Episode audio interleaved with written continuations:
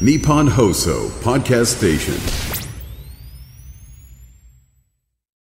土曜日の夕方、いかがお過ごしでしょうか？こんにちは、渡辺美希です。そして番組スペシャルアドバイザーはこの方です。テリー東ですテリーさん、今週もよろしくお願いします。お願いしますさて、テリーさん、この間のね、ソウルメイトお、私と家内の島田秀平さんあ大反響です。りましたか反響はい、えー島田秀平さんからですね、私たちの夫婦は運命数が同じソウルメイトで127分の1の確率だと相性は0か100だと。あこれもう逃げるに逃げられないですね。もうソウルメイトですからね。これに対してたくさんメール来てます、はい。えー川崎市のピーちゃんさんです。家に帰って俺たちはソウルメイトだと 渡辺さんが奥様に伝えた時の反応が気になります。どうでした？いや伝えたんですよ。おソウルメイトらしいよっつ。って、何それ？終わりました。何それ一言？何それ？で次次僕はすぐに追いかけた。0か100だって言ってたよ、どういうこと？それで終わり二言。この会話は二言で終わりました。でもあとシーンともうあとシーンとして。いや僕はすごいと思ったね。いいですね。あー何それ。ソソウルメーター二言で終わりました。はい。文京区の照代さんからも来てます、渡辺さんと奥様の運命数が全く同じと聞き格の違いを感じましたと。奥様と結婚しなければ運命的にワタミはここまで大きくならなかったのではないでしょうか。おそれはそう私もそう思いますよ。前世でも一緒だったと言ってましたが、来世も奥様と一緒ではありませんか島田君がね言ってたじゃないですか、奥さんと結婚していなかったら、今の渡辺さんなかったかもしれないよ。ってそのことは伝えたんですよ。奥さんに？そう、そうしたらねそうでしょ。と嬉しそうでした。あそうですか。それはそれはいいじゃないですか。そこだからそれはすごく素直な反響で。今回のこの物語で3個としか喋んないんですよ彼女は、何それ？どういうこと？そうでしょ。そうでしょ。す すごいもうこの評論家の立場にいますよね。ま あただね僕思うんだけど、テリーさんいません？自分の周りになんとなくこいつついてるな。ああ。なんかそのあなんとなくついてるやつっているんですよね、いや僕ねうちの家内見ててねこいつなんかついてるなって感じるんですよ。え奥さんが、はい。うん。家内が。えどういうことそれ？わかんない。なんとなくついてるんですよ多分僕はねずっとね観察してるんですけど分かったことはご先祖様でしょうね。ご先祖様に守られてますねうちの家内は。いるじゃないですか僕ね本当友達見ててもねああいつなんとなくついてんだよなってやつなんかうまくいくんですよね、だから僕やっぱりあのもしうちの家内と結婚してなかったら今の自分はないかなと思ってます。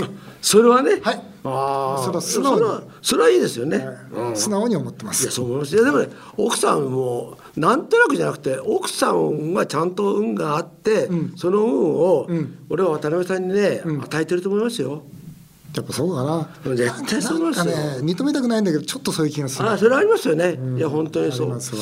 だからちょっと話さないけどな迷った時パッと奥さんの顔とか見ません？そ それそれはそれはみんな最低。もう最低じゃない。それもいいな、いやいやあ横浜市のゴッチンさんです、えーあなたたち夫婦は0か100というのはある意味最高の褒め言葉に感じます、うん島田秀平は盛り上げ上手だなと感じます。運命数について詳しく知りたいです。テリーさん運命数勉強してきましたよ。あ運命数というのは何ですか？いいですか、生年月日の数字をすべて合計し、合計した数字が一桁になるか112233いずれかになればそれがソウルナンバーなんです。テリーさんのソウルナンバーは8はい。で僕は1959年の10月5日だから僕のソウルナンバーは3なんです。あいいじゃないですか。そう。だからうちの家内も3なんです。ええ。だからこれが127分の1ソウルメイトなんですよ。あそういうことなんだ。そういうことなんですよ。ソウルメイトはどういうものかっていうと、テリーさん教えてあげますよ。この島田秀平ってのと適当なこと書いてるな、こいつ。恋愛暗唱ね、ソウルメイト、サントさん。ときめくことを忘れることなく、いつも仲良く付き合っていくことができる恋愛の相性です。本音で語れることもできて、周り方は理想の恋人同士として羨まれるでしょう。あいつ本当適当なんですよ。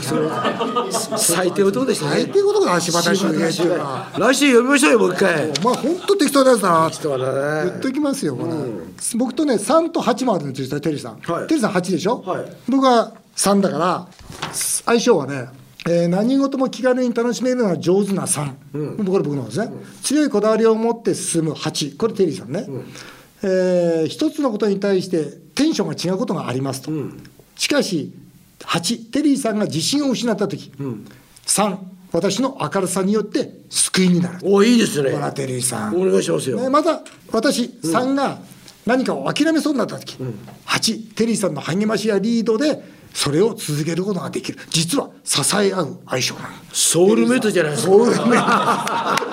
テリーさんは？実は我々がソウルメイトなんですよ。僕らこそソウルメイトだそうなんでですすよ島田秀平分かってんのかまあいいじゃないですかね。いいじゃないですか。いいですよ。もう三と三私もなんかねなんか末広がみたいな感じ。なそう3と8響き響きよかったですね、さて CM の後はまもなく大暴落が来ると警告する沢上投信創業者沢上敦さんにお話を伺います。ぜひお聞きください今回お話をお伺いするのは沢上ホールディングス代表取締役の沢上篤人さんです。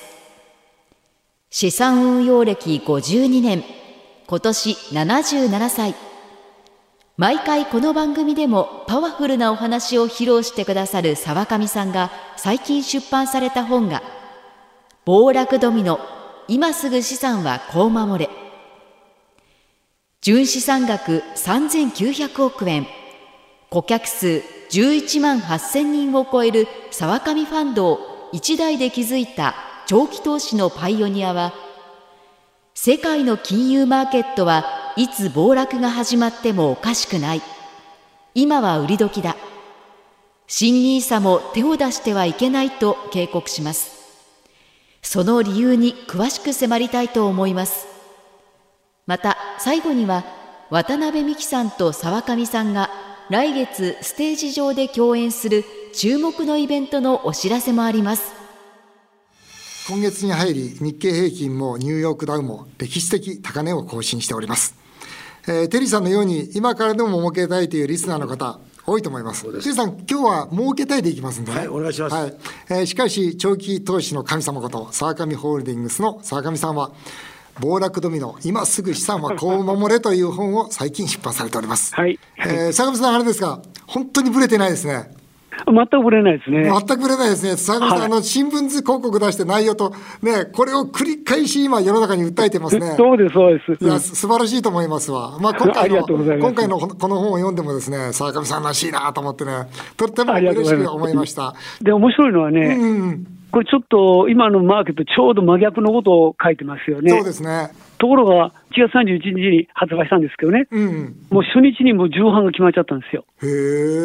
だから世の中もね、あのうわー、マーケット上がってすごいって言ってる横で、大丈夫かなと思う人も結構多いんじゃないですかね。ああ、そうですか面白いですやもうそうです。その後ね、まあ今、今日は2月の中旬なんですが、まあさらに歴史的高値ですか、を 日本もアメリカも追っかけてるんですが、これ、坂上さん、どう見てらっしゃいますか？これね、完全にお笑いです。お笑いですか？うん、あのね、うん。どういうことかって、ちょっと長くなりますけどもね、はいどうぞ。一番の問題はあの、世界中の機関投資家が、はい。投資運用じゃなくて、はい資金運用にも堕落しちゃってるんです。なるほどね。つまり、マーケットを追いかけて、うんマーケットの中であの価格変動のなね値材を稼ごうって、そっち行って、マーケットが全然離れないんですよね。ト。うん。もしまともな投資家であれば、うんこれだけ金余りで、金膨れ、ゼロ金利来たマーケットですけどね、うん。それに対して世界的なインフレ、あるいは金利上昇って刃が突き刺さってきてるわけです。うんうん。まともな投資家だったら、これちょっとそろそろあの売って利益確定して、資金をね、回収してうん、暴落に備えようって考えが出ておかしくないんですよ。うんうん。ところが世界中の機関投資家もほとんどのお金、運用マネー、彼ら握ってますけどね、彼らはマーケットから1分離れない、離れたらリスクなんですよ、彼ら。どうしてだからよく言われるように、うん音楽が鳴っている間はダンスをやめられないってみんなが言ってるわけです。でもダンス抜けた方がいいじゃないですか。例えば先日もね、僕、ジム・ロジャーズっていうね、世界的な投資家と会ってきたんですが、彼なんかもうすでに引き上げてるわけですよ。でまともな投資家はそう判断するんです。そうですよね、もうちょっと資金こう引き上げようと。でも、なんでその今のマーケット見てると、その本当に小さな、まあ、なんて言いますか、えーニュースを聞くと、そのニュースでボーンと反応して、うん、でこれね、みんみんなね、マーケットにひっついて、マーケットが離れないようにしてる。いや、彼らはね、毎年の運用成績、あるいは四半期ごとの毎運用成績、これにずーっと追い回されるわけです。そっ。ちのことは。うんそうするとね、勝手にもうそろそろあの売り時額売売売るじゃないですか、うん。これで昨日みたいにドカーンと1000円も上がっちゃうとね、うん。お前何やってんだかと、それでも運用プロかとか言って怒られちゃうんですよ、お客さんから。うんで、そういう人、下手したら、あの運用資金を引き上げられたり、クビになったりするわけですね。うんだから彼らにとって一番安全なのはマーケットから絶対離れない。マーケットと 同じ動きをしていけばいいんそうです、ですよね。そうです。その間は安全なんです。うんこのままってことは、株価は上がり続けることはまずありえない。ありえない。だって、こんだけあの金利上がってきてるでしょ、無理です。だから、どこかでドカーンと落ちる。そうなった時、関東資家はね、不可抗力でしたって言えばいいんです、彼らは。ああ、なるほど。そマーケットどこ行っちゃったんですかね、しょうがなかったんだと。ね、うん、マーケット要するに無責任な、要するに年金や、我々年金や運用してる彼らがね、うんもう職業として、マーケットが離れられない運用をやれとうん、言わ言わされてやってるわけです。で、ほとんどのお金、そっち動いちゃってるから、うん、我々まともな投資家がちょっとぐらい売ったって何にも関係ない。んです。びくともしないね。うん。根本的にはあれでしょ？やっぱ坂上さん、あのかお金余り？要するにおもうこれはお金余ったら過去形ですよ、もうすでに。金利上がってきてるし。うん。結局そのほらコロナなんかも含めてね、はい。各国が国にお金すりすり続けたじゃないですか。もうもうやりまくったでしょ、うん。もうそれで、それをやってきたけども、さすがにインフレという刃が突き刺さってたわけですよ、うんだから経済合理性の刃が、金利上げ始めたわけだよね。まあ金利が上がってる、うん。そうなるとね、マーケットはね、大丈夫言ってる間にね、どんどん厳しくなる、わ分かりやすく言うとね、うん。あの本にも書いたんですけど、うん。世界の借金、個人も企業もあの国も何もかもまとめるとね、うんその世界 GDP、世界経済の3.6倍なんですよ。うん。すごいことですよ。この12年間に、この12年間に世界経済1個分が増え上がって、うん。この12年間というのは、つまりゼゼロ金利でもって、みんながいそれいけいて、借金しまくって、買いまくってきたわけですね。うん。それが地球経済1個分なんですよ。うんこれがもう現実にアメリカの短期金利が5.25になってますでしょ。うん持た持たない。必ずどっかでドスーンとくるわけです。うんまあ、消費者物価もね、アメリカがね、下がる下がるっても、それでも下無が下がらないよね。無理、無理。うんでだから金利がね、どうしてもあ上げざるを得ない状況が続いてますそうそう。もんね。で、市場関係者はもう、今年はどっか下がるだろう、期待してるんですけどね、うん下げたところでゼロ金利にはも戻らない、うん。せいぜい下げても1%下げるかどうかなんですよ、うん、そうですそれで今、長期金利4.3%がね、うん。3.3になるかどうか、うん。それは可能性も低いんです。うん。みんなそれに乗っかっうん。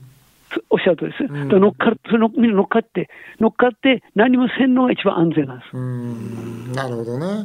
あの坂上さんね、はい。あのこの金融緩和のバブルがはじけたら、はい。それこそ本当にもうその下の値段がつかないようなね大暴落になるってこの本の中で坂上さん警告されてるんですよ。そうです。あの、リーマンの時はね、うん止めたんですよ。世界先進国や中国がものすごくお金ばらまいて。うんうんだから中央銀行がとんでもなく国債とか住宅債券ローン買ったでしょ？うん。おおめで止めたんですけど、なんで今回は中央銀行た無理無理無理。あの時はね、うんゼロ金利だとか、金利ゼロにしてできたけど、うんもうインフレ来ちゃってるでしょ？うんインフレ来ちゃってるから、これで金利下げたりしたら、もうまたドーンとインフレいきますよ。なるほど。だから今度はもうね、国も中央銀行も手も足も出ない状態になると思います。なるほどね。この日銀も当然大変なことになりますよね。無理ですよ、きついですよ、これ。一番ね、被害を受けるのは多分日銀だろうと言われてるんですが、そうですね。うん、あの分かりやすく言うとあの、普通、中央銀行の財務っていうのは、うんその国の GDP の10%ぐらいなんですよ。はい。それがアメリカの中央銀行は40%、はいヨーロッパ中央銀行は60%、うん、日本は130%、そうですね。日本経済1.3倍ですよ。そうですね。むちゃくちゃやっちゃってんですね、これ。そうですね。で、この本の中にもあるように、もう秒読み段階だという表現をされてるんですが、そうなんですどもういつですか、教えてください。いや、前回、去年も同じこと言ったらね、もう、お一昨年も同じこと言って、ぜいついついつでもいいって言ったんですけどね、うんなかなか来ない、でも、あの時はインフレなかったんです、そうあそうですね。金利上がってなかったんです、うんもう来ちゃってますよね。うんあの時だったらまだね、あの日本以外の中央銀行がね、ある程度救えたかもしれないけど、まだね今ははい今はどこもかしこももうもう救いようないですもんねもう無理です。、もう無理です。あの金利上がっちゃってんでね。上がっちゃってるから、うんインフレ来ちゃってるから。うん沢上さん、はい。ちょっと質問があるんですが、はい、どうぞ。一般の方がですね、はい。例えば今株を持ってる方もいらっしゃるし日経平均って3万7650円ぐらいですから、まあ、3万8000円ぐらいになってるんですけども、はい。いつぐらいから例えば暴落していくんいや、もう明日でもいい。今日で真下にいつかももうあれですよね。はい、ただ、あの、テイさんね、ここで言っておきますのね、はい。日経平均とか、それにあの、まあ、群がる企業、一部の企業、ものすごく上がってるんですけど、意外に生活に密着した地味な会社の株って案外上がってないんですよ。うん、本当そうですよね。ねでねねで、生活に密着してるから、そういう会社なくなると困るじゃないですか。はいでそういう会社の株あんまり買われてないってことは、バブルがドカーンと弾けて暴落しても、あんまり売られないんですよ。なるほどだからお金の規模買われてないからね。そうです、そうです、そうです。だからお金の置き場所、そこ一番安全なんです、実は。でよよう見たら分かりますけどね、応援したい会社、買っていい会社、結構あるんですよ。その時にね、新しい会社見てください、あのこのゼロ金に甘えちゃってるから。やっぱある程度古い会社で、まあ、金利上昇、そのね、何度も経験してきたの会社だったら心配ない。なるほどね。まあ、あのどこから崩れ出してもおかしくないと思いますが、はい。そのきっかけっていうのは、ななんなんなんでしょうね。なんかあの、もうあらゆるところが、もうあの、なんちゅうの、あの、金膨れしちゃってるんで、うん。どこか、あの、針が刺さってね、矢が刺さって、どこが針か分かんないですけども、もうどこでもいいんです。で連鎖します。うん。あっちもこっちも。連鎖してるではい。もう下手したら中国もきついかなって感じでね。うん、そうですね。中国の最近ね、ちょっと動きおかしいですよね。ね。あっちこっち連鎖します。今はもうあれじゃないですか、新ニーサで、みんな素人の方までもみんなこの投資に巻き込んでるじゃないですか。だこれがね、これが一番。怖いですよね。最悪、タイミングが悪い。タイミング悪いよね。これ、新入生の買ってるのは、あの、世界投資に買ってるでしょ？みんなすった金なんですよね。タイミングが悪いのと、すった金買ったら、あとどうなるか。うん。新入生、ニーサ言うけどもね、金融官みんなずるいのは、これ、儲かって初めて税控除なんですよ。うん、そうですね。高値掴みして儲からんかって塩漬けしたら、税控除何にもないんですよね。うん。なるほどだから新入生いいです、制度。だけども、暴落してから買えばいいんで。ってことはマンションとか、まあ、土地とかダメそういうものは今買わない方がいいってことですか？絶対ダメ。絶対ダメだそうです。絶対ダメあの、はい。あのね絶対ダメだ、そうです。